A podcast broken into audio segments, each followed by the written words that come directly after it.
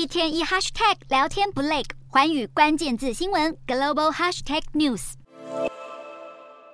二零二三年中国经济恐怕不太妙。一开年，中国笼罩在疫情肆虐的困境，染疫及死亡病例持续创新高，民心浮动，引发社会不稳的迹象。各地方爆发零星抗议事件，从去年的白纸革命到今年初的烟花革命，年关将至，近期频频出现减薪潮、讨薪潮。这对比着岁末年终，各地挤满返乡的人潮。过去欢喜过节的气氛少了，薪资少了，工作没了。今。年中国春运承载着人们悲凉的心境，这个年恐怕是不太好过。新春后会会不会春暖花开，谁都没有把握。今天的国际新闻评论要来谈谈，岁末年终，中国经济仍面临着不确定性，疫情未缓，各地又传出拖欠薪资事件，中国社会弥漫着低迷气氛。短期内，中国经济可能复苏吗？中共又会如何定定未来一年的经济成长目标呢？过去三年，中国强行动态清零的防疫路线，经济发展一落千丈，临时性的封城手段更是让企业经营难以为继，停产停工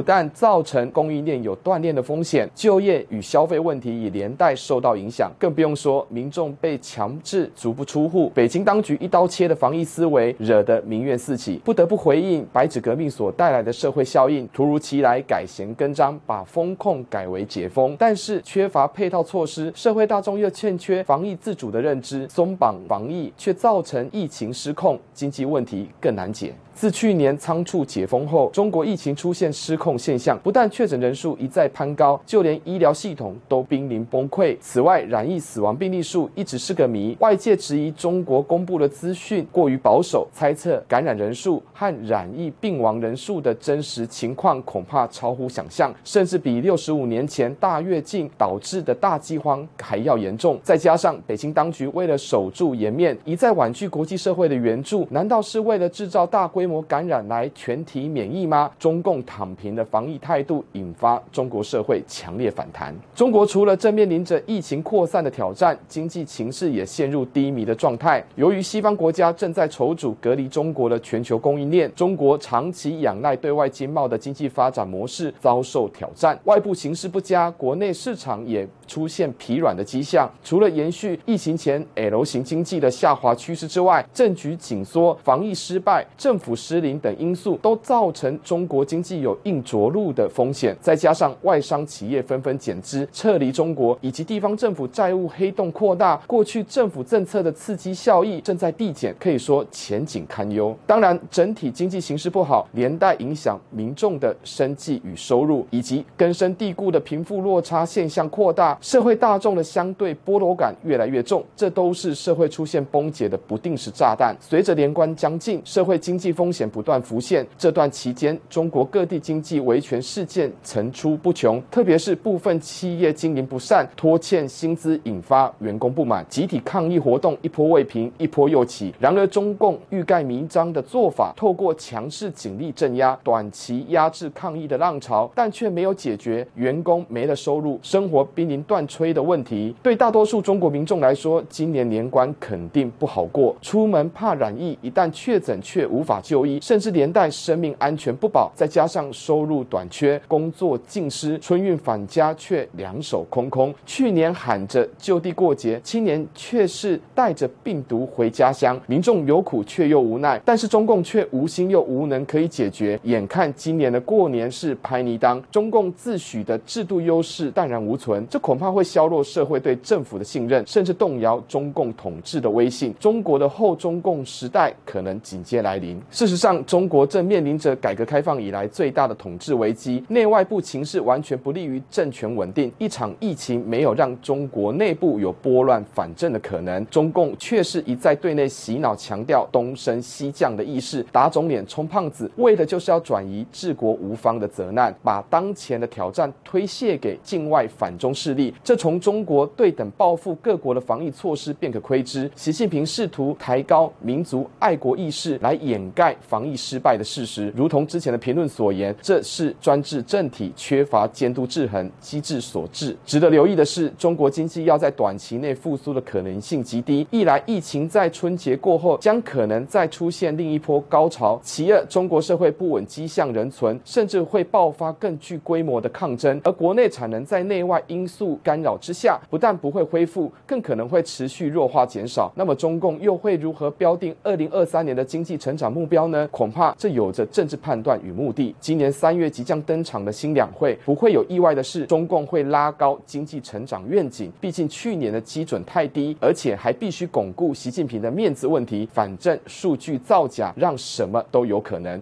只是中国社会还能被拐骗多久？外界都在看。